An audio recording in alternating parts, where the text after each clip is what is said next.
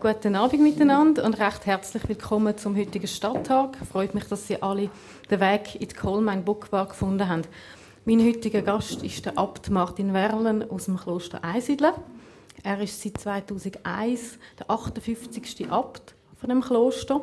Er war damals 39 und damit auch einer der jüngsten Äbte in der Geschichte des Klosters. Einem breiteren Publikum ist er allerdings vor allem darum bekannt, weil er immer wieder in den Medien auftritt und ab und zu auch nicht unbedingt mit Kritik zurückhebt, namentlich auch am Papst in Rom. Bitte nur einen Applaus für meinen heutigen Gast.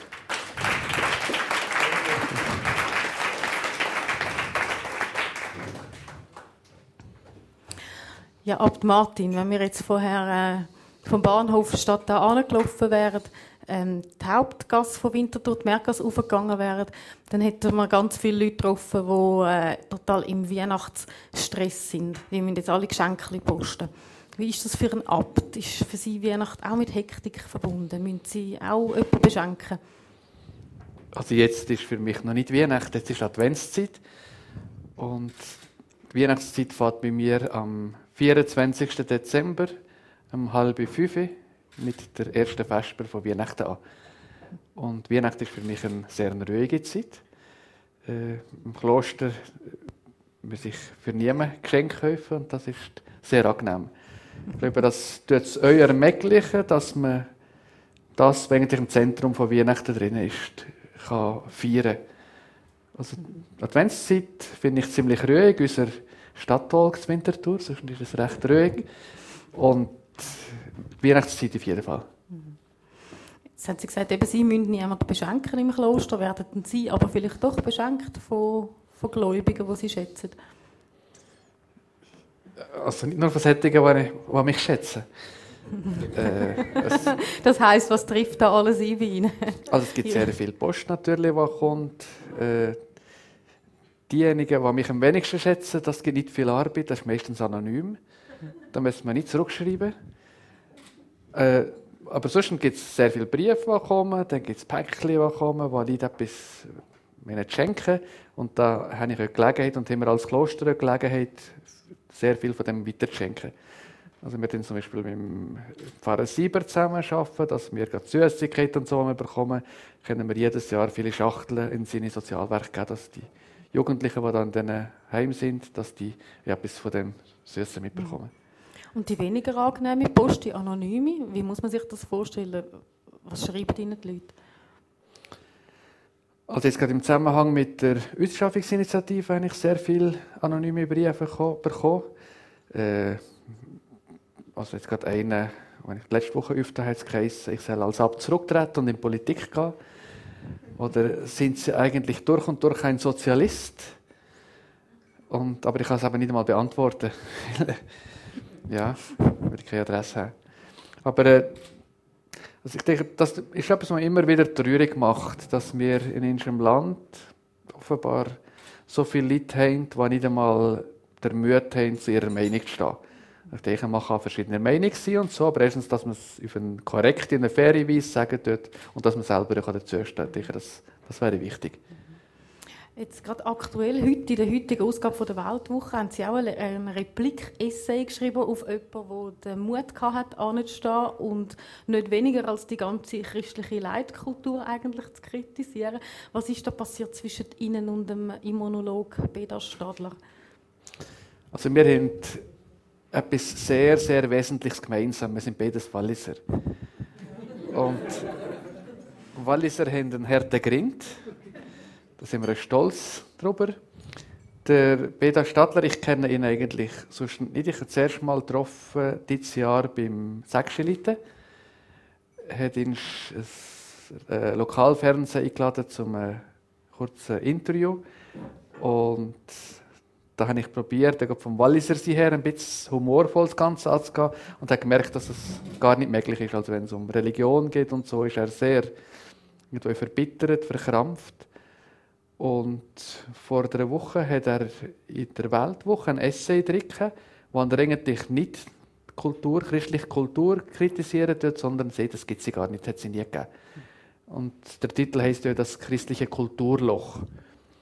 Und diesmal habe ich jetzt eine Replik, ein Essay drinnen in der Weltwoche und nicht einen Angriff von Beda Stadler, sondern äh, ich ihm zeigen, warum ich eigentlich gar nicht als Angriff antworten tue, sondern der heilige Benedikt, das ist das Leitbild, das wir haben, also vor 1500 Jahren geschrieben worden, was sagt, wenn ein Gast eine Kritik anbringt, soll sich der Abt gut überlegen, ob ihn Gott nicht gerade darum schickt. Und dass ich mit so einer Haltung, man Beda Stadler begegnen kann und ohne, dass ich ihn angreifen muss, ein bisschen Horizonterweiterung präsentieren kann, Sie haben aber auch geschrieben, dass man Kritik besser kann aufnehmen kann, wenn sie ähm, im Zeichen von der Liebe daherkommt. Also ich glaube, das haben Sie schon ein bisschen vermisst beim Herrn Stadler. Äh, so ein, ein grundsätzliches Wohlwollen. Ja, das habe ich aus einem anderen Grund eigentlich drin, weil der Benedikt sagt, also wenn ein Gast eine Kritik anbringt, soll der Abt gut überlegen, ob der Herr ihn nicht gerade deswegen schickt. Und der Benedikt sagt, wenn der Gast eine Kritik in Demut und Liebe anbringt. Und es ist klar, wenn, ein, wenn eine Kritik auf ihn zukommt, die in Liebe gebracht wird, ist es einfacher, die anzunehmen. Und wenn es ein Angriff ist, wenn es aggressiv ist, ist die Tendenz, dass wir mit Selbstverteidigung, mit Abwehr reagieren, viel größer. Und ich habe also gemerkt mit dem, bei den Stadler, wie viele Leute reagiert haben. Man sieht so in Leserbriefen, teilweise sehr scharf. Und ich glaube, das hilft nicht weiter, weil ein Prozess einleitet immer meistens nicht, wenn man den anderen festnageln dient, weil der ja gar keine Möglichkeit mehr sich zu bewegen, sondern wenn wir versuchen, das, was nicht richtig ist, klarzustellen, aber auf eine faire Art und Weise. Was ist aus Ihrer Sicht der Denkfehler vom, vom Herrn Stadler? Äh, es ist kein Denkfehler. Ich glaube, das ist nicht eine Sache vom Denken, sondern wahrscheinlich von Verletzungen, die er hat ich kenne, kenne sie nicht, aber ich habe den Eindruck, es sind Verletzungen, Erfahrungen, die er gemacht hat, die ihnen äh, sehr prägend dienen. Also ich habe nicht den Eindruck, es ist etwas Intellektuelles, sondern ich habe den Eindruck, eher, das ist etwas Emotionales. Mhm. Vor allem, wenn, man, wenn es etwas Intellektuelles wäre, dann äh, würde man nicht so mit einer Vehemenz kommen. Das merkt man ja selber alle, wenn man, wenn wir so richtig vehement verteidigen, ist es meistens nicht, weil wir die Argumente auf unserer Seite haben, sondern weil wir irgendwo getroffen sind. Und, und ähnlich, wenn man jemand auf den Füßen steht, dann äh, ist die Tendenz, dass sich der Wegschub grösser als, äh, als wenn man jemand sagt, stell dir vor, ich stehe jetzt dir, dir auf dem Fuß, aber steht nicht auf dem Fuß. Weil dann kann ich argumentativ, intellektuell mit ihm ins Gespräch kommen. Haben Sie sich bei der Weltwoche gemeldet oder haben die angelötet und gesagt, so Herr Abt, jetzt brauchen wir eine Replik? Äh, ich äh, lese die Weltwoche nicht. Und jemand, der das gelesen hat, hat mir dann das zugefaxt und hat gesagt, da müsste ich doch eine Antwort darauf geben. Und also ich habe es sehr interessant gefunden, auch die Redlichkeit, die der Beda Stadler hat, dass er zu seiner, seiner Haltung kann stehen dass er, dass er, äh, dass er seinen Namen kann dazu schreiben kann. Und dann habe ich gedacht, dass ich mal probieren, ich habe den Text in die Meditation genommen und morgen, wenn ich Zeit habe für die Meditation, dass ich den jetzt gerade in dem Hintergrund lesen tue, was der Benedikt sagt, dass man gerade in der Kritik kann Gottes Willen erkennen und darüber meditiert und dann am Sonntag am Abend habe ich so einen Textentwurf gemacht, wie ein Essay könnte aussehen. Und am Montag Morgen habe ich dann äh, anfragen, ob sie Interesse hätte. Und jetzt geheißen, wenn ich das bis zum Dienstagmittag habe würde sie es nehmen. So ist es gegangen. Hm. ist ein bisschen böse gesagt, wenn man ihre Replik liest, hat man schon fast das Gefühl, es seien ausschließlich Benediktiner gewesen, die unsere Leitkultur eigentlich geprägt haben.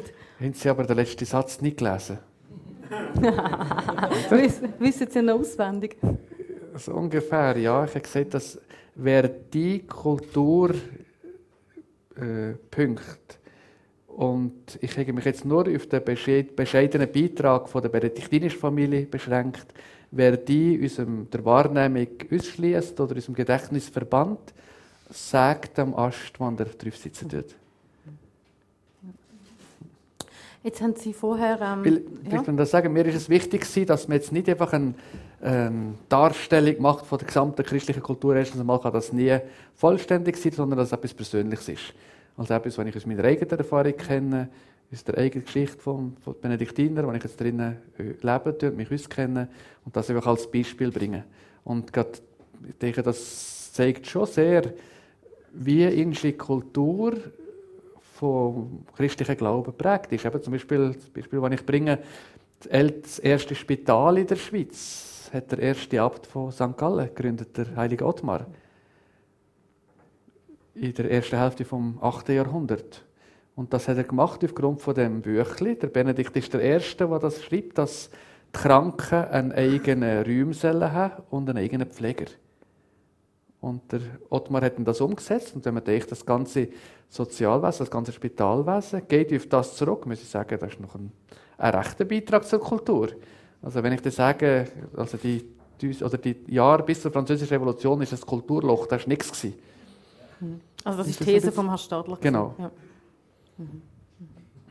Es ist das wahrscheinlich in der heutigen Zeit auch vielen Menschen gar nicht so bewusst, oder? was ja. alles auf und, und das ist unser ja. Problem. Ja. Ich denke, da, wir sind schlechte Kommunikatoren gewesen, vor allem im 20. Jahrhundert, 19. und 20. Jahrhundert. Mhm. Äh, jetzt sogar das, was ich jetzt da darlege in dem Artikel, tut eigentlich sehr viele die Augen öffnen. Jetzt, als ich am Zug hierher gekommen bin, ist das Winterthur, äh, Zürich am Flughafen jemand eingestiegen und hat sich neben mir gesetzt und dann sind wir ins Gespräch gekommen. Und er war ganz überrascht, dass ich mit dem äh, Organizer da gearbeitet habe. Ich habe gerade twittert. Und dann was, hat er gesehen, was haben Sie twittert aus dem, aus dem Zug? Also ich habe äh, Tweet ab abgemacht. Christian, ist der hier? Gibt es einen Christian da? Ja, wir vielleicht nachher also, eine Scheuchfrage. Ja, ja. Äh, und danach war es ganz still und dann habe ich gesagt, ja, ohne Klöster gäbe es das nicht. Also Microsoft gäbe es ohne Klöster nicht. Und ich warte immer noch, dass sie sich mal erkenntlich zeigen. Weil die ganze Lesekultur, die ganze Schreibkultur ist über Klöster zu uns gekommen. Und das gründet wieder hier in dem Büchlein. Der Benedikt schreibt vor 1500 Jahren, dass jeder Mönch eine Schreibtafel hat und einen Griffel. Also vor 1500 Jahren. Vor 200 Jahren haben die in der Umgebung die meisten nicht lesen und schreiben. Und der Benedikt sagt vor 1500 Jahren, dass jeden Tag drei Stunden Zeit zur Lesung sollen da sein. Und wenn, das schreibe ich in einem Artikel, wenn heute jeder Mönch einen Computer hat, ist das weniger, als wenn vor 1500 Jahren jeden Tafel einen Griffel hat. Aber das haben wir so schlecht kommuniziert in den letzten Jahrzehnten, dass das Kümmern im Bewusstsein da ist. Mhm. Oder im Kanton Schweiz hat es bis 1970 keine staatliche Mittelschule gegeben. Das sind alles kirchliche Mittelschulen. 1970 ist dann Pfäffiken als erste staatliche Mittelschule gegründet worden. Und das ist 40 Jahre zurück. Mhm. Und der Peter Stadler war auch in einer kirchlichen Kollegium. Oh. Ja. ja. Mhm.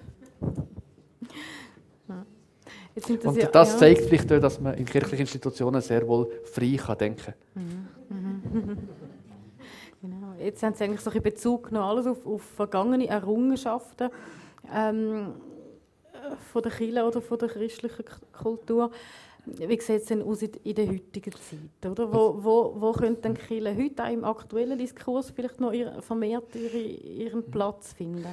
Also all die Punkte, die ich jetzt vorher angetönt und die ich im Artikel aufführe, die sind ja heute aktuell.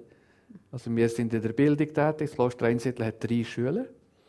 Wir haben das Gymnasium mit 360 Schülerinnen und Schülern. Wir haben eine theologische Schule und haben im Kloster Fahren Bäuerinnenschule. Also das ist etwas, was wir versuchen, die Kulturen weiterzugeben. Denn, wenn ich denke, was wir heute einen wertvollen Impuls geben können, ist, dass wir unsere alten Mitbrüder und Mitschwestern im Kloster Fahr nicht in ein Altersheim dienen, sondern die bleiben in der Gemeinschaft. Und ich kriege gerade diesbezüglich können wir auch für die Gesellschaft Impuls geben, weil das ist schon etwas vom Wertvollsten in der Gemeinschaft. der Jüngste ist jetzt 24, der Älteste ist 91 und miteinander Gemeinschaft bilden, zu profitieren von den Erfahrungen der Eltern, die Eltern im Umgang mit den Jungen nicht alt werden. Und das ist für mich sehr beeindruckend. Mhm. Jetzt haben Sie ganz am Anfang ähm, das Thema Ausschaffungsinitiativen angesprochen. Dort haben Sie sich ja auch dazu geäußert, negativ dazu geäußert und haben offenbar entsprechende Reaktionen bekommen. Sind nicht auch gerade so gesellschaftliche Themen, die den Leuten offenbar wahnsinnig unter den Nägeln brennen, wie jetzt eben die letzten grossen Abstimmungen, Ausschaffungen, Minarettverbot, sind das nicht auch so grosse Themen, wo die Kirche noch viel pointierter vielleicht müsste Stellung beziehen Ja, und nicht erst einen Monat vor der Abstimmung. Mhm. Ich denke, grundsätzlich müsste man schauen, wie wie gehen wir mit, mit Fremdem um, also nicht nur Menschen, sondern überhaupt mit Fremdem, wie gehen wir mit neuen Erfahrungen um, mit anderen Kulturen, mit fremden Menschen. Und gerade die fremde Freundlichkeit, also nicht Feindlichkeit, sondern fremde Freundlichkeit ist eigentlich das, was die Christen seit jeher hat uns zeichnet. Also es gibt einen, einen, Kaiser, der sehr ablehnend gegenüber den Christen war, der am Anfang vom 4. Jahrhundert schreiben tut, die Fremdenfreundlichkeit ist es, die diese Sekte so schnell wachsen lässt. Also das hat man den Christen vorgeworfen. Oder wenn ich jetzt die Benediktsregel nehme, äh, vor 1500 Jahren geschrieben, und das zeigt genau das, was so die Haltung, eigentlich die typische christliche Haltung wäre. Alle Fremden, die kommen, sollen aufgenommen werden wie Christus. Denn er wird sagen, ich war fremd und ihr habt mich aufgenommen. Und nur einmal in der ganzen Regel kommt das Wort anbeten vor und nicht in diesen zehn Kapiteln über die Liturgie, über den Gottesdienst, sondern im Kapitel über Gastfreundschaft. Das heißt, allen Gästen begegnet man bei der Begrüßung und beim Abschied in tiefer Demut. Man verneige sich, werfe sich ganz zu Boden und, und bete in ihnen Christus an, der in Wahrheit aufgenommen wird. Und das ist eine zutiefst christliche Haltung. Und wenn man sieht, wie wir jetzt gerade mit fremden Menschen umgehen, muss man sagen, wir haben das völlig verloren. Und da sind wir als Kirche gefordert. Mhm. Und nicht, indem wir jetzt einfach eben vor der, vor, Monat vor der Abstimmung eine Parole rausgeben, das längt nicht. Also wir müssen die Haltung wieder entdecken, die, mhm. eigentlich fremdenfreundlich mhm. ist, zutiefst fremdenfreundlich ja. ist. Was könnte denn das konkret heißen, falls jetzt wieder so ein Thema aufs, aufs Tapet mhm. kommt? Wie, ja. ja. Wir dürfen gar nicht warten, bis das Thema aufs Tapet kommt. Wir müssen an dem arbeiten, wir müssen entdecken, dass dass Gott ja gerade in unserer Zeit sehr oft durch fremde Menschen zu uns kommt, dass Gott durch Fremde zu uns reden tut. Die Würde vom Mensch, von jedem Mensch entdecken, zu sehen, der andere Mensch ist zuerst einmal ein Geschenk Gottes, genau gleich wie ich selber bin. Und ob es der äh, einen Schweizer Pass hat oder Walliser ist, er ist ein Geschenk Gottes. Und, und mit der Haltung einander begegnen. Und äh, einer, also der Prototyp der Mönch, der erste Mönch eigentlich überhaupt, ist der heilige Antonius gewesen. Und in der Biografie über ihn schrieb der heilige Athanasius, er ging zu allen, um von ihnen zu lernen. Und ich denke, das ist so eine typisch christliche Haltung. Er ging zu allen, um von ihnen zu lernen. Ich habe von Beda Stadler kann ich viel lernen. Ich habe zum Beispiel lernen von ihm, dass wir schlecht kommunizieren dient. Ich kann von ihm lernen, äh, wo Menschen Schwierigkeiten haben mit der Kirche. Also ich kann von jedem Menschen lernen. Und wenn wir mit so einer Haltung auf einen anderen Menschen zugehen, dann wird es sehr interessant. Und da geht auf fremde, auf Menschen aus anderen Kulturen, aus anderen Religionen. Wenn ich zum Beispiel im Zug unterwegs bin und mich dann zu jemand ansitze, was ganz offensichtlich ist, dass er äh, nicht mit Schweizer Schokolade aufgewachsen ist, dann, und ich anspreche, nur schon das Leuchten in den Augen, dass jemand ansprechen tut. Wir fordern von ihnen, dass sie sich äh, anpassen an unsere Gebrüche, dass sie sich ihr Leben dienen, aber wir gar, oder zeigen sehr oft gar kein Interesse, mit ihnen ins Gespräch zu kommen. Und dann so, einfach so unverhofft sie ansprechen und sehen, was, da, was sie plötzlich leuchtet, was sie merken, ich bin respektiert als Mensch. Und ich spreche sie nicht an, um sie etwas zu belehren, sondern um von ihnen zu lernen. Und die Angst, aufeinander zuzugehen, ich glaube, da, sind wir als Kirche gefordert, alle Konfessionen da zu helfen, dass wir die Angst können abgeben können. Sie haben gesagt, eben, Sie können von einem Beda-Stadler auch lernen, wo die Leute vielleicht Mühe haben mit der Kirche. Was ist denn da Ihre Analyse? Wo, wo, wo hapert es da? Was, wo kann die Kirche noch zu wenig vielleicht heute die Sehnsucht der, der Menschen stillen? Jetzt nicht nur am Herrn Stadler Sinne. Mhm. Ich vermute so, dass sehr viele Menschen in unserer Zeit von der Kirche her nicht wahrnehmen, dass sie in ihrer Würde respektiert sind. Sondern die Kirche sehr oft wahrnehmen als, als eine Institution, die fordert tut, äh, wo, wo teilweise unmenschlich ist. Und da, da haben wir eine grosse Aufgabe. Das ist nicht das Problem der anderen, sondern das Problem von uns. Mhm. Und ich denke, Kommunikation, eine bessere Kommunikation ist, äh, ist unbedingt nötig. Mhm. Also nur Kommunikation oder braucht es auch inhaltliche Anpassungen? Also, ja, kommunizieren kann ich nur, wenn ich etwas zu sagen habe. Mhm. Und ich merke das immer mit der Benediktsregel. Das ist jetzt ein Büchlein, das 1500 Jahre alt ist. Inhaltlich muss ich da nichts ändern. Aber ich muss es auf eine Art und Weise können sagen, wo der Mensch von heute es kann. Also ich kann jetzt nur ein paar Auszüge aus, aus dem Büchlein bringen und ich kann Ihnen versprechen, dass 90 Prozent der hier Anwesenden sich vornehmen, das Büchlein morgen zu kaufen. Und 50 Prozent werden es tatsächlich kaufen. Und das Gleiche ist mit der, Haupt, mit der Botschaft, die der Kirche anvertraut ist. Das ist so etwas Aktuelles. Mhm. Aber wir werden wahrgenommen in Grabenkämpfen. Der Peter Stadler sagt in seinem Essay, dass in der Horde von Schimpansen mehr Nächstenliebe herrschen tut als in den meisten Kirchengemeinden. Mhm. Aber das Und ist ja da hat er, nicht, hat er nicht ganz Unrecht. Unrecht ja. Wie reagieren dann Ihre Glaubensbrüder, wenn sie, wenn sie so Aussagen machen? Oder sagen sie jetzt das nur da und nein, da sind sie ruhig? Oder? Einmal im Monat haben wir immer Kapitelsversammlung. Das heißt, dass alle ganz Gemeinschaft zusammen ist. Und da gebe ich zuerst so eine Impulskonferenz, also von einer Viertelstunde. Und dann werden alle wichtigen Fragen besprochen, die, anstehen. Und am letzten Samstag war es ein Kapitel und da habe ich als Grundlage den Text von Peter Stadler genommen. Und was das für uns als Gemeinschaft, als Herausforderung bedeutet wird. Und meine Repliken haben Sie aber noch nicht gesehen jetzt. Okay. Ja. Aber für Kritik sind Sie dann sehr empfänglich? Also ich, wenn ich nach dem will leben und Gott sehr oft gerade durch diejenigen zu uns reden tut, die uns mhm. kritisieren, dann glaube ich, wären wir schlecht beraten, wenn wir Kritik nicht ernst nehmen mhm. Was ja aber noch nicht heisst, dass die Menschen auch so rational funktionieren und sie dann wirklich einstecken können. Ja, also bei Kritik ist eigentlich ganz einfach, wenn man das nüchtern betrachtet. Also, wenn es daneben ist, dann berührt es uns nicht. Mhm. Und wenn es uns berührt, ist es offenbar nicht ganz daneben. Mhm. Mhm. Und, und für mich ist gerade darum wichtig, die Zeiten der Stille, die wir haben. Also, dass man nicht einfach ständig im Stress ist, sondern dass man Zeit zur Stille hat, zum Gebet. Und dann kann man auch etwas, was uns im ersten Moment sehr berührt, dass man, statt dass man einfach so zurückschlägt, dass man mal sich ansetzen kann, still werden und plötzlich bekommt das ganz eine andere Dimension. Mhm.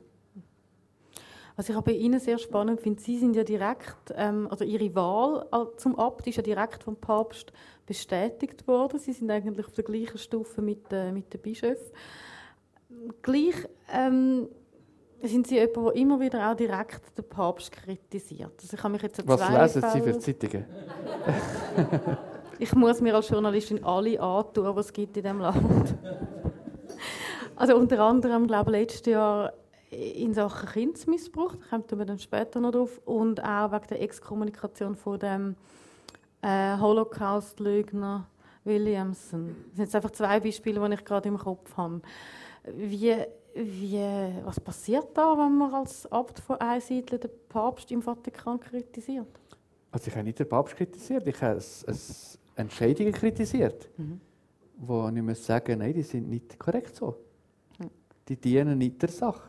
Und dann kommt nicht gerade ein Brief oder ein Mail oder ein Telefon? Nein, der hat... also, das finde ich das ist eine Vorstellung, die so viele Leute haben. Es gibt kaum eine Institution, die so große Freiheit gibt wie eine katholische Kirche. Es gibt kaum eine Institution. Also mein unmittelbar Vorgesetzter ist der Papst. Mhm. Aber ich habe von dem noch nie einen, einen, einen Rüffel bekommen. Bis jetzt äh, hat er mir gedankt für Initiativen und, und mich bestärkt in, Mhm. in verschiedenen Wegen. Und wenn er das macht, auf welche Art, äh, wie kommt das? In einem formellen Brief mit Nein, Siegel? nein, im oder Gespräch. welche- Im ja. Gespräch, ja, ja. Doch, doch. Sind Sie denn häufig in Rom? Ja, was ich so vier, fünf Mal im Jahr. Ja. Aber es ist ganz für verschiedene Anlässe. Es können Symposien sein oder jetzt für verschiedene Sachen, die ich Verantwortung trage, jetzt in der Bischofskonferenz. Zum Beispiel Medien, Kommunikation und so sind Veranstaltungen von der, von der ganzen Welt, von der Verantwortlichen der Bischofskonferenzen für das.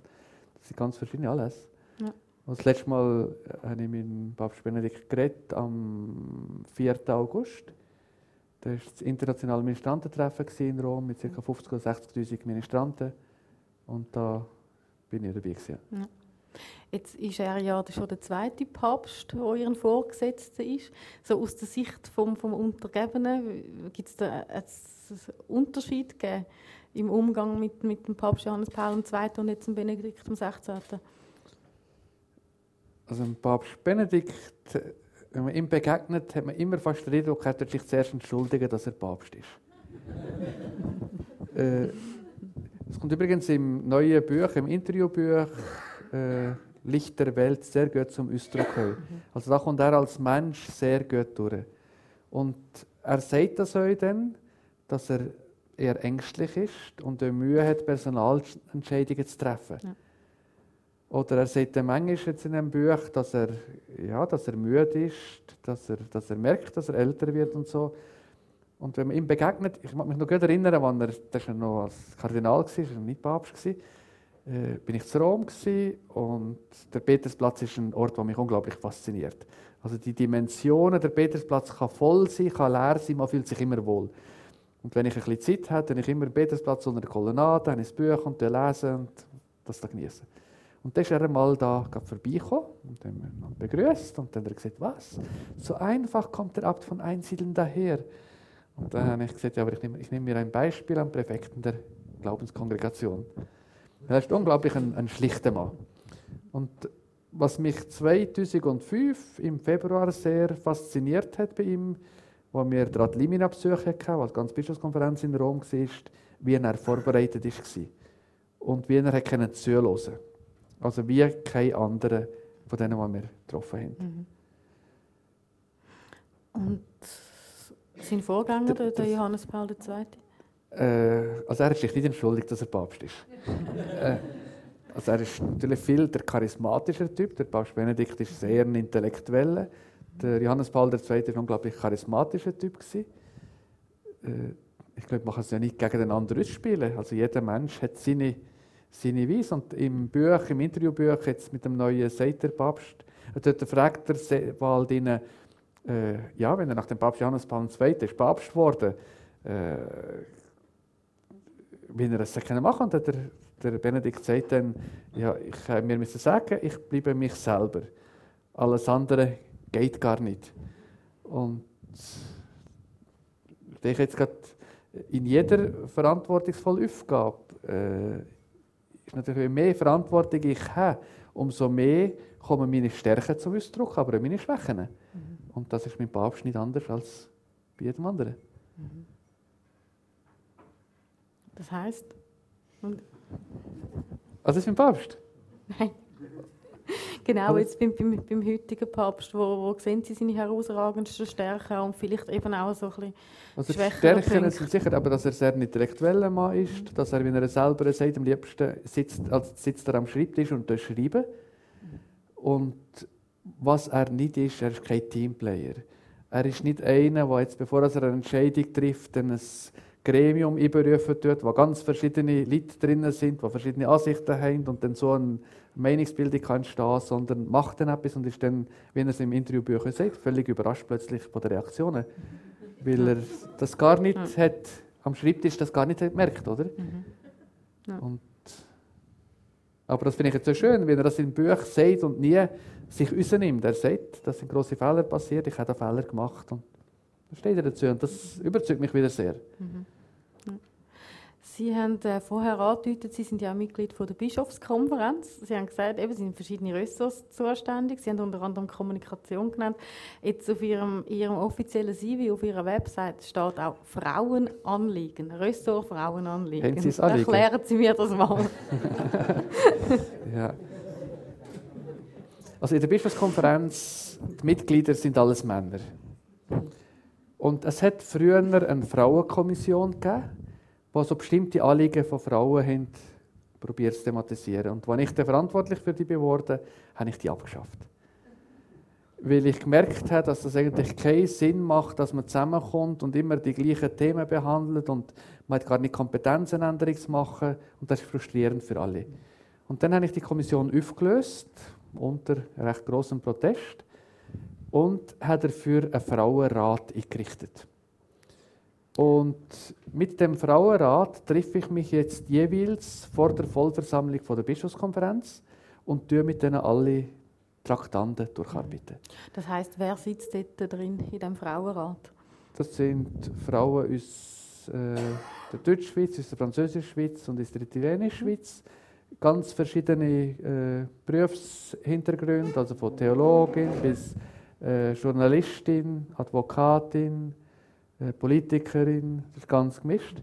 Und mit denen durchgehe ich die Traktanten durchgehen und kann das dann drei Tage später in der Vollversammlung mhm. einbringen. Und jetzt, was Sie das letzte Mal äh, sich getroffen haben mit dem Frauenrat, was sind da so Anliegen die vorgebracht worden sind? Also ein Anliegen, wo wir jetzt gerade dran sind, ist die ganze Frage von der Beschneidung von Frauen. Äh, bis wo ja in vielen Ländern in Afrika sehr ein aktuelles Thema ist, was aber nicht das Thema ist von der Religion, das hat nicht mit dem Islam zu tun, sondern mit der Kultur. Es gibt das äh, bei Christen. Und was wir lange Zeit aber heute nicht bemerkt haben hier in unserem Kulturkreis, aber jetzt bemerken, weil äh, durch die Migration, äh, durch das, was Leute aus anderen aus Kulturen herkommen, das plötzlich bei uns ist. Mhm. Und dann äh, Ärzte, Ärztinnen plötzlich mit dem Phänomen betroffen sind und fragen, wie können wir da beitragen, äh, dass wir das nicht einfach von oben herab machen, sondern dass wir jetzt da Kontakt haben mit, äh, mit betroffenen Frauen und schauen, wie können wir jetzt gerade als Schweiz, als Bischofskonferenz beitragen, dass in, in der Kultur dann Wandel kann passieren kann. Mhm. Sie haben ja gesagt, das ist nicht eigentlich ein Problem von der Religion, nicht das Problem vom Islam, auch nicht vom Christentum. Kann man gleich über die Religion an die Leute herankommen? Selbstverständlich. Aber gerade wenn man so etwas will angehen, das braucht sehr, sehr viel Geduld. Also wenn wir jetzt einfach da kommen als westliche Nationen und in der Arroganz oder Überheblichkeit etwas verurteilen, dann bewegt das nichts. Also da ist wichtig, dass man in Liebe und Demut kommt. Und ich denke, wichtig ist, dass man nicht über die Institutionen, die im Land sind, hinweg so etwas abprangern tut, sondern dass man versucht, jetzt zum Beispiel die Schweizer Bischofskonferenz mit der Bischofskonferenz von so einem Land Kontakt aufnimmt. Und meistens müssen wir ja schon auf der Ebene sensibilisieren, weil es etwas so stark in der Kultur drin ist, dass es gar nicht hinterfragt werden kann. Mhm. Und da schaue ich, die meisten Schritte oder die meisten Prozesse, die wir machen, brauchen sehr viel Geduld. Und das ist vielleicht nicht etwas, was in der Zeit sehr auszeichnet wird. Mhm. Was sind sonst noch Themen, die, die in diesem Rat auf den Tisch gebracht worden sind? Das ist jetzt sehr eine indirekte Frage. Sie könnten fragen, was hat die Bischofskonferenz vom äh, 29., 30. November und 1. Dezember besprochen? Mhm. Das sind die Traktanten, oder? Nein, ich meine äh, Frauenthemen, spezifische. Jawohl. Nein, wir behandeln die Themen behandeln, die dann nachher in der Bischofskonferenz oh. behandelt werden. Ja. So dass die Frauenstimme in diesen äh, Versammlungen immer zu Wort kommt. Mhm. Und äh, gerade das Thema ähm, Frauen als im Priesteramt, das ist jetzt etwas, das bisher noch nicht äh, traktandiert war. Äh, das, ist, jetzt, das ist zum Beispiel bei der Frauenkommission ein regelmäßiges Thema. Gewesen. Ja. Und im Frauenrat Aber nicht mehr? Im Frauenrat haben wir eigentlich von Anfang an gesagt, dass, wir, dass es nicht darum geht, jetzt frauenspezifische Themen in erster Linie zu machen, sondern die Stimme von der Frau in das, was Alltag ist, in der Kirche hineinzubringen. Mhm. Und selbstverständlich ist das auch ein Thema. Aber wir sind nicht ständig. Äh, es gibt Leute, die in einem grossen Raum sind und dann nachher in eine Ecke schauen und versuchen, da durchzugehen. Und wenn sich mal würde umdrehen würde, sie merken, dass der ganze Raum frei ist, wo man sich bewegen kann. Und ich denke, das hat nicht nur mit der Kirche zu tun, sondern überall in politischen Fragen und so. Es gibt eigentlich so viel Freiräume, aber manchmal sind wir auf etwas so fixiert, dass wir meinen, es muss unbedingt da durch, auch im privaten Leben. Und wenn wir uns würde umdrehen, ein bisschen Gelassenheit würde haben, werden wir plötzlich merken, dass da sehr viel Freiräum ist, was wir aber meistens nicht brauchen. Mhm. Sind nicht Sie, Sie persönlich, würden Sie Frauen im, Priester, im Priesteramt begrüßen oder ist das etwas, was Sie kategorisch ablehnen? Also ich würde begrüßen, wenn man ich das vielleicht mal anders sagen. Der Pfarrer von, von, der reformierte Pfarrer von Einsiedeln hat mir vor nicht allzu langer Zeit einmal gesagt, in einem Punkt bin ich mit dem Papst völlig einig. Dass Frauen nicht zum Priestertum gezügelt werden. Aber er geht noch bisschen weiter. Männer auch nicht. Ja. Und das ist zum Beispiel für mich ein sehr dringendes Problem. Dass wir nicht einfach immer auf das schauen, wo irgendwo jetzt eben Frau, die Priesterweihe von der Frau, sondern nicht sehen, dass das bei anderen gar kein Problem oder keine Frage mehr ist. Mhm. Und gerade in der Ökumene finde ich das wichtig, dass man zum Beispiel die Frage von der Ordination von der Weihe auch reinbringen dient. Mhm. Und das ist heute wieder eher möglich. Ja. Und wenn man mit der Reformierten zusammen könnte sagen, es gibt einen Priesterweihe, wäre das schon ein grosser Schritt. Mhm. Und danach, einen Schritt könnte weitergehen umso besser. Mhm. Aber gleich nochmal nachhaken, also Sie könnten leben mit Priesterinnen? also, äh, alle hier getauften Frauen sind Priesterinnen. Also das Priesteramt ist ja nicht etwas, was, das Priesteramt ist etwas, was mit, mit dem Taufzeit ist. Und danach gibt es noch das, das, äh, das Weihenpriestertum, aber das ist im Vergleich zum, zu dem, was uns nicht aufgeschenkt ist, ist das, äh, wie sagen Sie, Peanuts. Mhm. Und vielleicht ist das grosse Problem, dass wir so auf, auf, auf Peanuts fixiert sind, auch darin, dass das, was wir grundlegend in der Taufe geschenkt bekommen, uns viel zu wenig bewusst ist. Mhm. Ich will gleich noch schnell bei den Peanuts bleiben, wie Sie es jetzt nennen. Einfach weil eben... Ich, ich denke nicht, dass ich Peanuts, aber im Vergleich zu dem mhm. ist es Peanuts, ja. Also bleiben wir bei den relativen Peanuts noch, weil, weil sich dort die Geister doch immer wieder scheiden. Also für Priesterweihe, für verheiratete Männer, da haben Sie sicher schon deutlich dafür ausgesprochen, Das würden Sie unterstützen. Ja. Wie sieht es jetzt zum Beispiel aus mit dem Kondomgebrauch, wo jetzt selbst der Papst schon ähm, ein bisschen Offenheit signalisiert hat? Sie haben vorher gesagt, dass Sie alle Zeitungen lesen. Und da gehe ich davon aus, dass Sie heute die NZZ gelesen haben. Heute und da ist ein sehr guter Artikel drin vom Jesuit Albert Ziegler. Mhm. Und wo er klar darlegen tut, dass der Papst nicht Kondom verbieten kann. Und das hat er nie gemacht. Aber und etwas, was er nicht verbieten kann, kann ich auch nicht erlauben. Hm. Er kann weder verbieten noch erlauben. Aber er gibt quasi moralische Guidelines dafür heraus, dass man sie nicht brauchen soll. Ja, das ist aber etwas anderes. Oder umgekehrt gefragt, verstehen Sie das so, dass, dass dass, dass man Kondom trotzdem kann brauchen kann, auch wenn, wenn der Papst jetzt im Vatikan eigentlich sagt Nein. Der Papst sagt nie, man darf nicht brauchen. Was, ähm, was sagt er? Ich glaube, es ist jetzt das erste Mal, wo der Papst über Kondom geredet hat, jetzt in dem Buch. Ich glaube, vorher hat er mhm. zu dem noch nie Stellung genommen. Das vorletzte Mal war in dem Interview, wo er auf Afrika gegangen ist ist er gefragt worden. Und jetzt in dem Interviewbuch. Äh, das Anliegen vom, vom Papst und von der Kirche ist, dass Sexualität in der Ganzheit akzeptiert und gelebt wird. Und nicht, dass man einzelne, einzelne Aspekte, die zur Sexualität gehören, rausnimmt und verabsolutieren tut. Äh, Sexualität hat ganz verschiedene Komponenten, äh, wie also Liebe selbstverständlich, Lust, äh, Fortpflanzung. Das sind alles ganz verschiedene Komponenten. Und wenn man das auseinanderreißen tut, dann tut man etwas zerstören, was zusammengehört. Und, uns, und das sagt der Papst in dem Buch, in dem Neuen. Wir müssen als Kirche lehren, äh, die das Wesen von der Sexualität in eine Sprache zu bringen, die der Mensch von heute verstehen kann. Und das haben wir nicht fertig gebracht, das ist ganz klar. Und darum man dann so solche Aussagen, dass der Papst Kondom verbietet.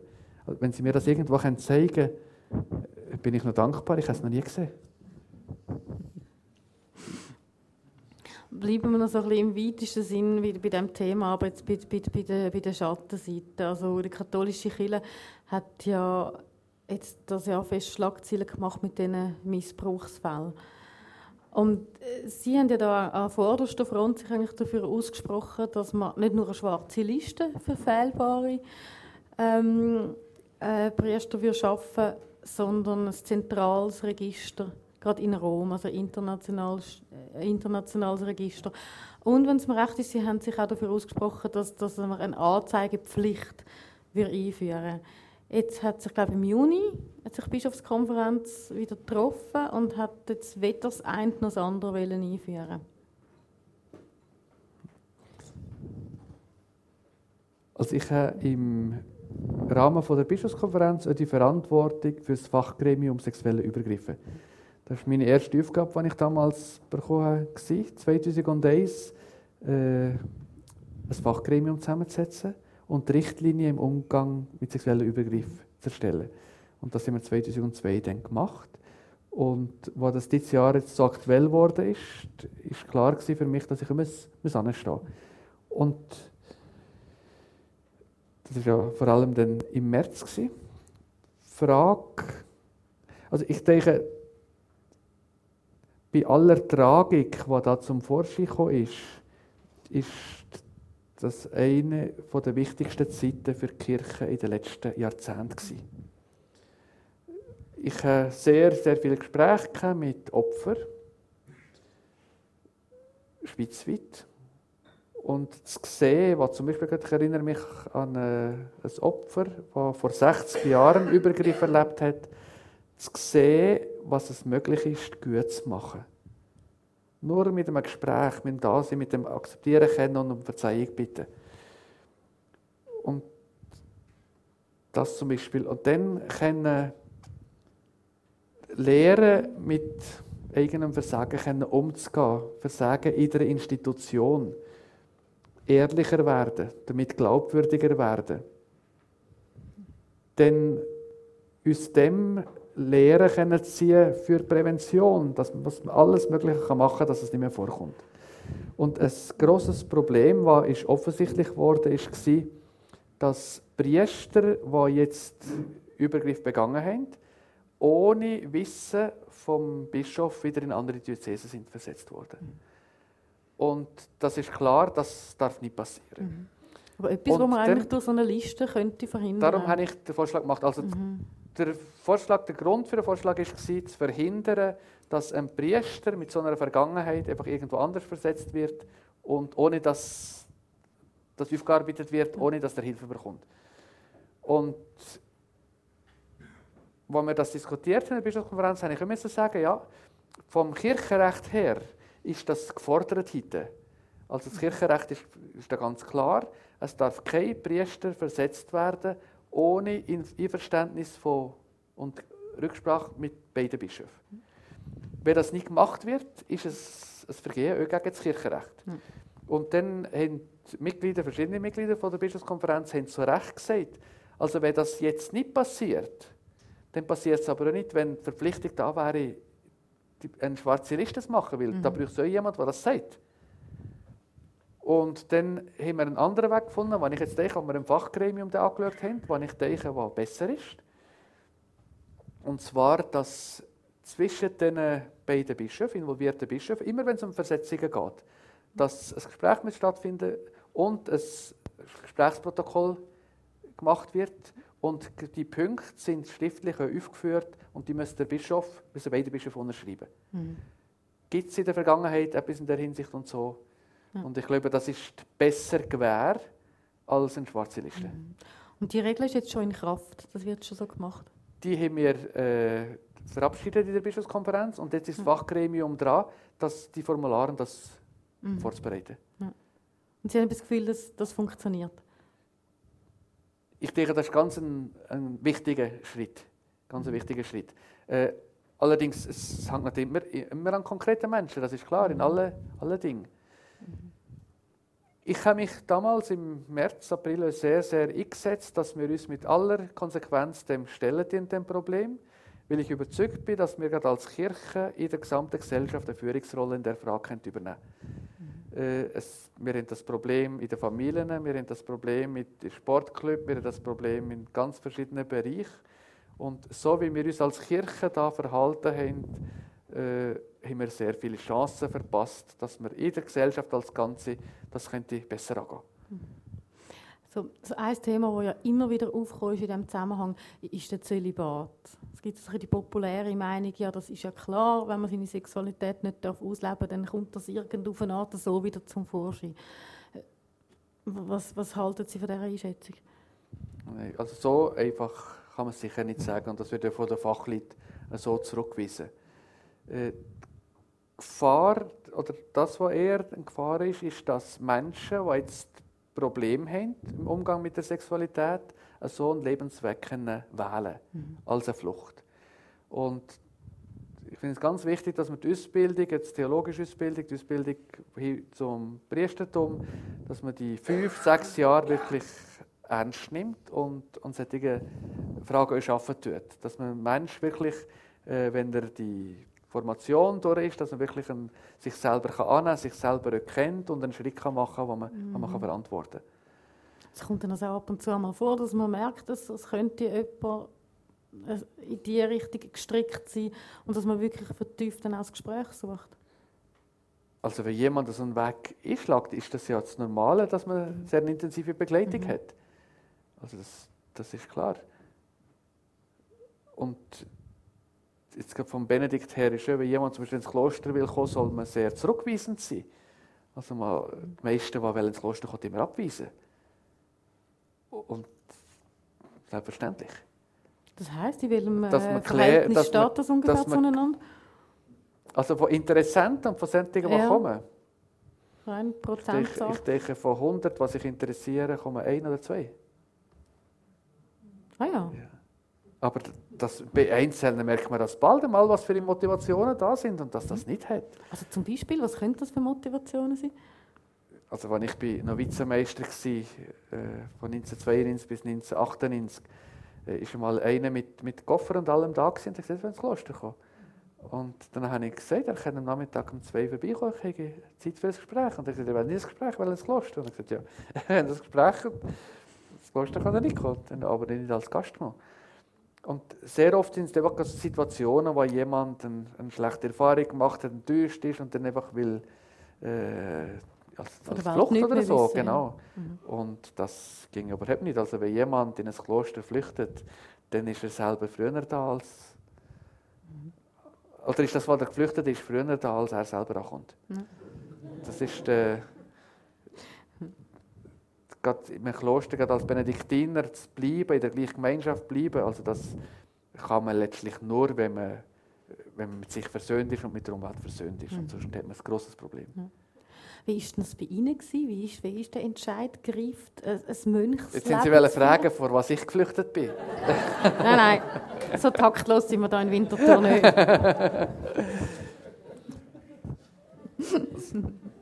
Als ich 18-jährig war, ich bin in der Pfarrei sehr engagiert. Wir waren eine kleine Pfarrei, ein kleines Dorf, also kleiner als Winterthur. Wir hatten 200 Einwohner. Ja, da haben wir doch ein paar mehr. Oh. Und, äh, und, ich bin in der Pfarrei sehr engagiert, aber wenn mich jemand, wenn mir jemand gesagt hätte, du wirst einmal Mönch, dann hätte ich wahrscheinlich gefragt, was ist das? Ich hätte mir gar nichts darunter vorstellen Und wenn ich mir gesagt hätte, du gehst einmal, gehst einmal ins Kloster, hätte ich gesagt, du spinnst. Das war für mich nie eine, eine Option. Gewesen. Und dann habe ich ganz zufälligerweise das Büchlein gesehen. Und das ist äh, auf dem Tisch gelegen. Und ich bin immer sehr interessiert gelesen, gerne gelesen, bin neugierig gewesen. Und dann habe ich das Büchlein gesehen und der Titel darauf heißt Die Benediktsregel, eine Anleitung zu christlichem Leben. Und dann habe ich gefragt, ob ich das mal mitnehmen darf. Und habe das mitgenommen und zwei Tage habe ich das gelesen. Und das war für mich klar, gewesen, das ist mein Lebensweg. Und das hat mich so angesprochen, es hat mich so tief berührt, das war mir ganz klar. Gewesen. Was denn? Was war es? Also nur schon das erste Wort hat mich fasziniert. Das heißt hören. höre, neige das Ohr deines Herzens. Was mich fasziniert hat, ist die Art und Weise, wie der Benedikt mit dem einzelnen Menschen umgeht. Zum Beispiel, wenn er abzeigt, äh, er muss der Eigenart vieler dienen. Muss er doch dem einen mit gewinnenden, dem anderen mit tadelnden, dem dritten mit überzeugenden Worten begegnen.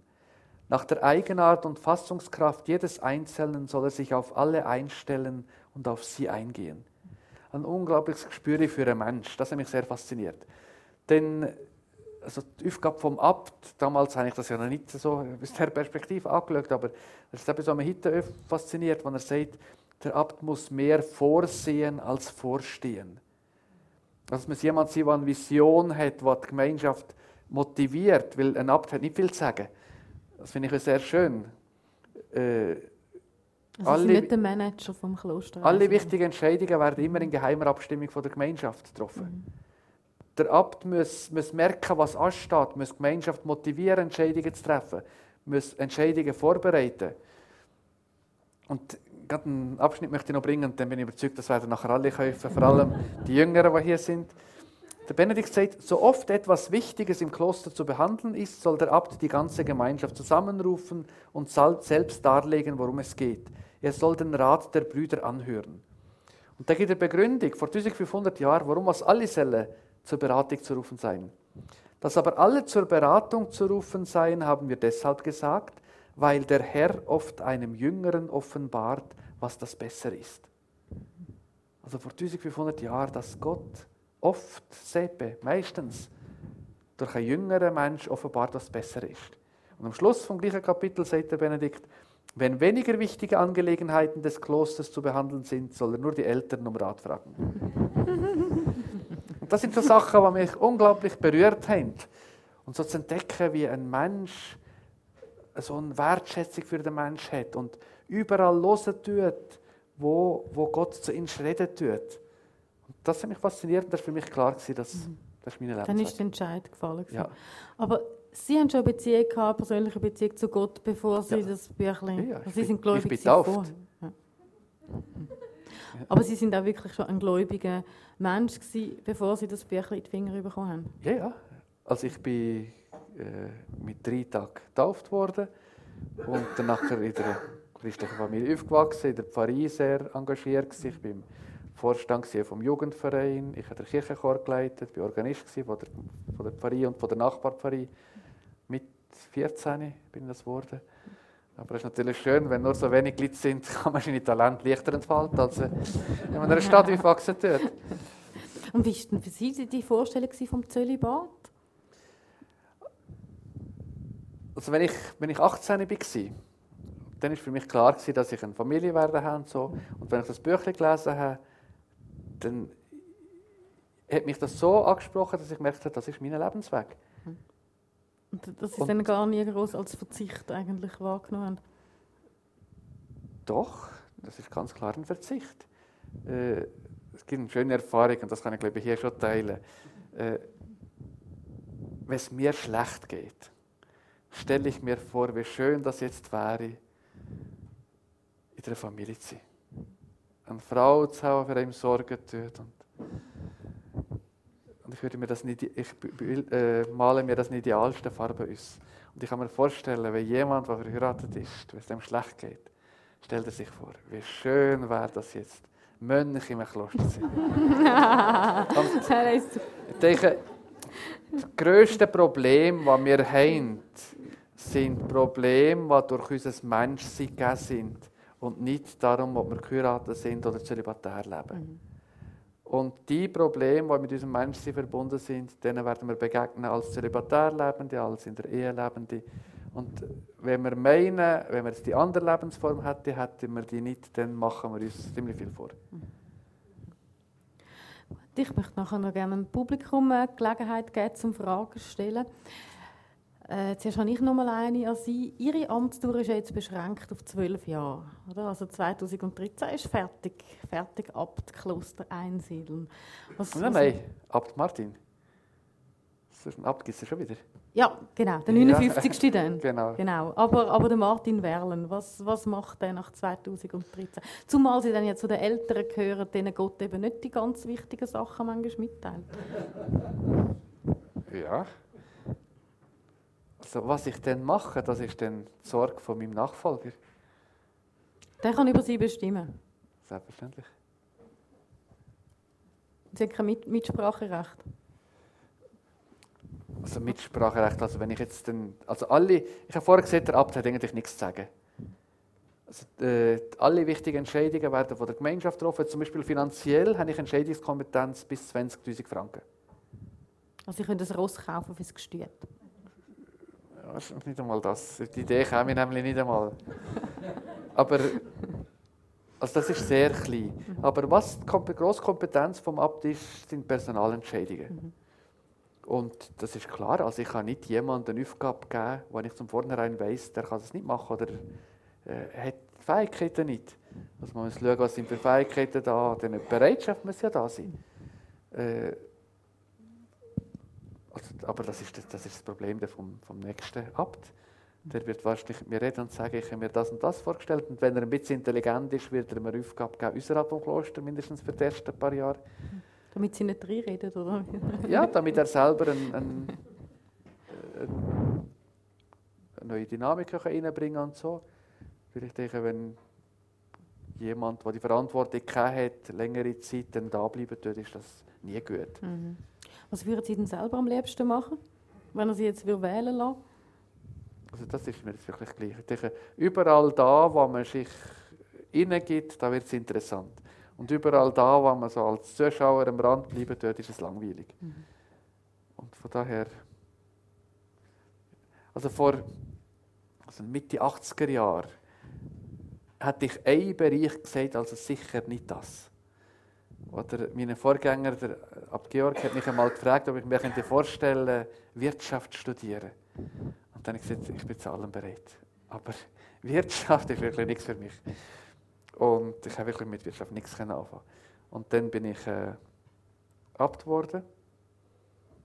Und plötzlich ist es eine Verantwortung in wirtschaftlicher Hinsicht. Also wenn man, wir sind 75 Mönche in einsiedeln, 26 Schwestern im Kloster Fahr, 240 Angestellte, um die 400 Schülerinnen und Schüler insgesamt, eine Million Pilger jedes Jahr. Äh, sehr viele karitative Aufgaben, Unterhalt der Gebäude, neue Projekte. Und dann habe ich mir nicht anders geblieben, als mich in wirtschaftliche Fragen hineinzugeben. Und jetzt muss ich sagen, jetzt wäre ich zu einem Wirtschaftsstudium bereit. ich gebe aber in der Zwischenzeit auch Gastvorlesungen an der Wirtschaftshochschule in St. Gallen. Ah ja. Ah. ja. Gut, ja. Sind noch Fragen aus dem Publikum? Ja? Es kommt ein äh, Mikrofon noch. Der Benedikt hat äh, vermutlich das Buch nicht geschrieben, damit 1500 Jahre später jemand daraus zitiert äh, da in dem Publikum. Haben Sie noch nie äh, Lust gehabt oder sich äh, dazu motiviert gefühlt, äh, die Benediktsregel ein bisschen die Zeit anzupassen oder umzuschreiben? Ich hatte da gar keine Lust dazu, nein. Äh, Benedikt ist von der Erfahrung ausgegangen vom Mensch, der Gott suchen tut. Und ob das vor 1500 Jahren war oder heute ist, das hat nicht viel verändert. Und der Benedikt hat eine unglaubliche Offenheit. Nur ein, ein kleines Beispiel, um das zu zeigen.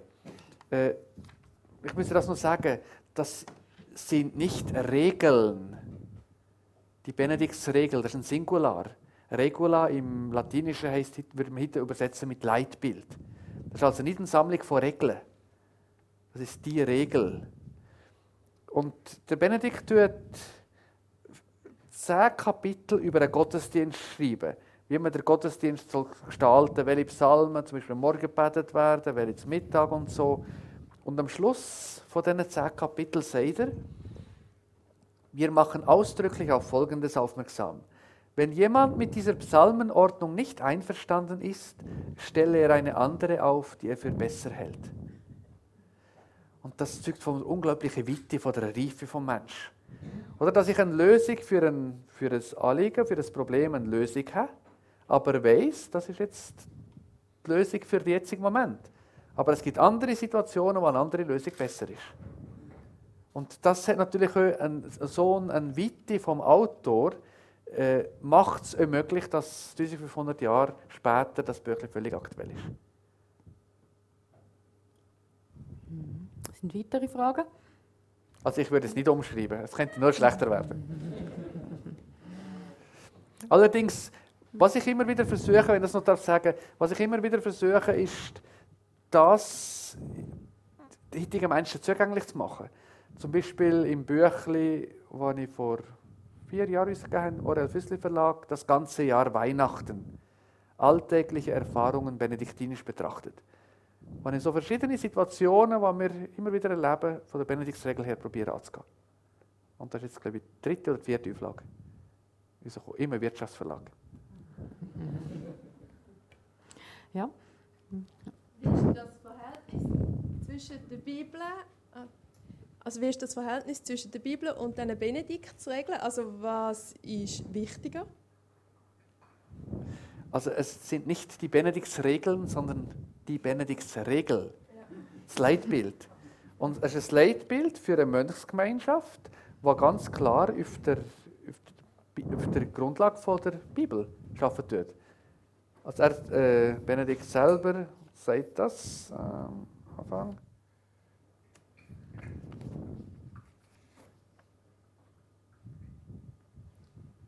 Gürten wir uns also mit Glauben und Treue im Guten und gehen wir unter der Führung des Evangeliums seine Wege.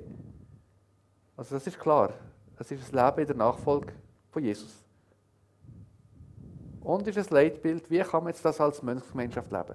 Übrigens, äh, das, was da drinnen ist, ist nicht nur für Mönch interessant. Äh, wir haben in Österreich, im Vorarlberg, einen Propstie, St. Gerold. Vielleicht kennen einige die. Und zwar seit 972. Und das ist ein Zentrum für Spiritualität, für Kultur, für Bildung. Und Ende Jänner äh, habe ich da einen Kurs, Freitagabend bis Sonntagnachmittag, die Benediktsregel für Eheleute. Wo wir in diesen zweieinhalb Tagen miteinander Benediktsregel, eigentlich eine Benediktsregel schreiben für Eheleute. Ich kann es sehr empfehlen.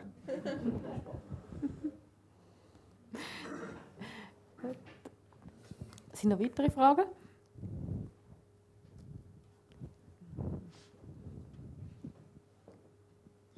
Ja, ich habe noch eine Frage. Äh, ich weiß nicht, ob das zwei Sachen sind. Also die äh, Klöster oder die katholische Kirche, ist das deckungsgleich? Also ist das Kloster unterstellt der katholischen Kirche. Also man hört eben eigentlich, der Vorgesetzte ist der Papst. Oder hat das Kloster auch die eigenen Regeln, sagen wir die Benediktinerregeln, die direkt auf dem Evangelium aufgebaut sind?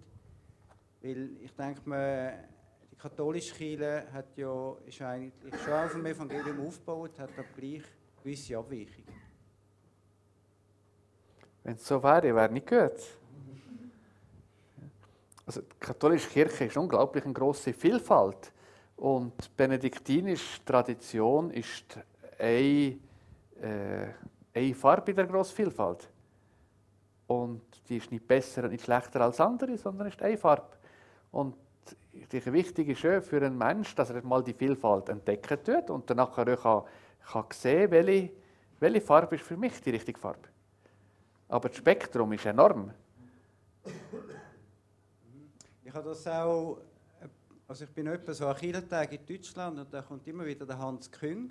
Und er erzählt auch von seinem Freund natürlich äh, dazu mal vom jetzigen Papst und er ist nicht immer so gut anzusprechen darauf, weil die Vielfalt empfindet er eben gleich als sehr also einengend. Also er ist ja dann auch eigentlich zur katholischen Kirche ja ich weiß nicht, ob er, äh, sagt man dem, vom Priesteramt nein, nein. oder einfach hat glaube nicht mehr können dozieren Ja. als katholischer Priester. Genau, also er, hat, er kann nicht mehr im Auftrag von der Kirche dozieren. Also er kann nicht den Lehrstuhl wahrnehmen im Auftrag von der Kirche, aber sonst er ist Priester. Und ich habe vor zwei Wochen mit ihm geredet und dann hat er, in einem kleinen Kreis sind wir zusammen, gewesen, der Hans Küng, und dann hat er den Witz erzählt, äh, und offenbar ihm zu gekommen ist, warum was er nicht könnte Papst werden Weil er dann mehr unfehlbar wäre.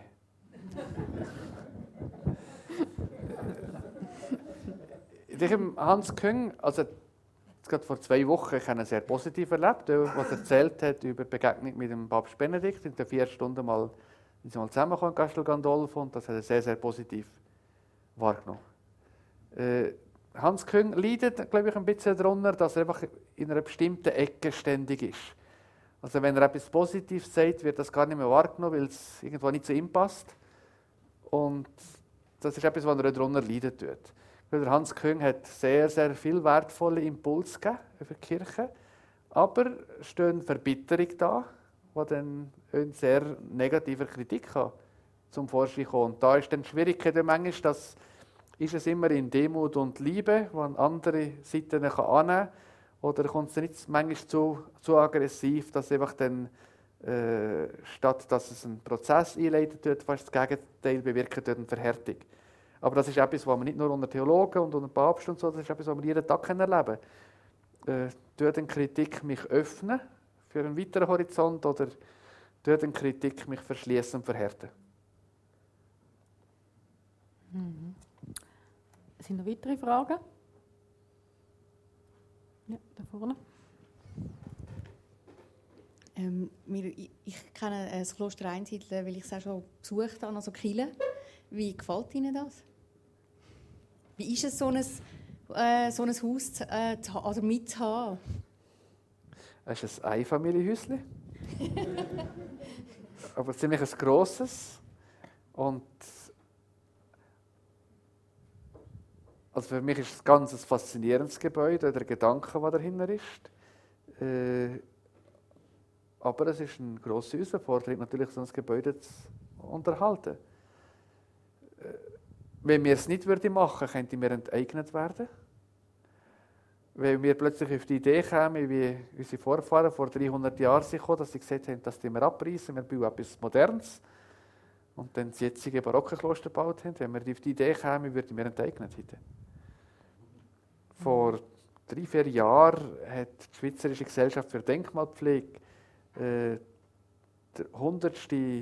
Band gefeiert von der, äh, von der Gesellschaft von Denkmalpflege. Und der erste Band damals war über das Kloster Einsiedeln und der 100. wieder.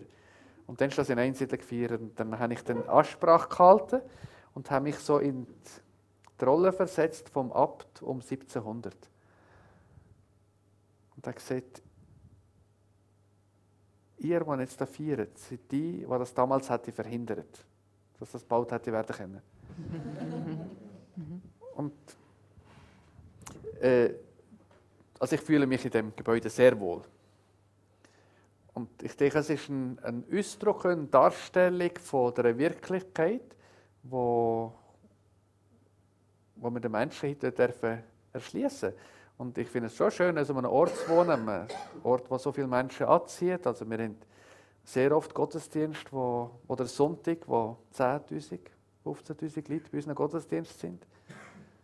Und das zu erfahren, dass Menschen von überall herkommen, alte, junge, verschiedene Sprachen, verschiedene Kulturen. Und das ist für mich schon ganz eine wertvolle Erfahrung von katholischer Kirche. Und katholisch heißt ja Weite, heißt, heißt umfassend. Und da sind wir manchmal in der Schweiz schon nicht sehr katholisch. Also nicht jetzt im konfessionellen Sinn, sondern äh, doch ein bisschen eng. Dass wir meinen, wir sind, wir sind das Zentrum und wenn es uns gut geht, sind wir eigentlich zufrieden. Und dann reden wir von Wirtschaftskrise, wenn es uns mal nicht so gut geht, aber dass die Mehrheit der Weltbevölkerung ständig in so einer Krise lebt, das merken wir nicht so. Und dann kommen wir auf die Idee und denken, ja, wenn es jetzt uns ein bisschen weniger gut geht oder vielleicht in Zukunft wieder mal ein bisschen weniger gut könnte gehen, aber immer noch auf sehr hohem Niveau, die wir doch auf mal die Entwicklungshilfe streichen. Und gerade so die Bedeutung vom globalen Denken ist schon noch nicht sehr verbreitet. Also solange es auf der Welt so vielen Menschen so schlecht geht, dürften wir eigentlich nicht ruhig sein. Auch aus politischen Gründen nicht. Weil je mehr Kommunikationsmittel das erlauben dass auf der ganzen Welt Leute in unsere Stube schauen können, können wir nicht erwarten, dass so viele Menschen einfach ruhig daheim bleiben, wenn sie sehen, wie es uns geht. Das ist doch jetzt eigentlich gerade ein schönes Schlusswort. Sind Sie nachher vielleicht noch einen kleinen Moment da, falls noch weitere Fragen würden auftauchen Wunderbar. Doch, doch. Dann möchte ich mich ganz herzlich bei Ihnen bedanken. Es geht nicht anders, Sie kommen ein kleines Geschenk lieber von der Confiserie Vollenweider. Danke vielmals. Danke vielmals.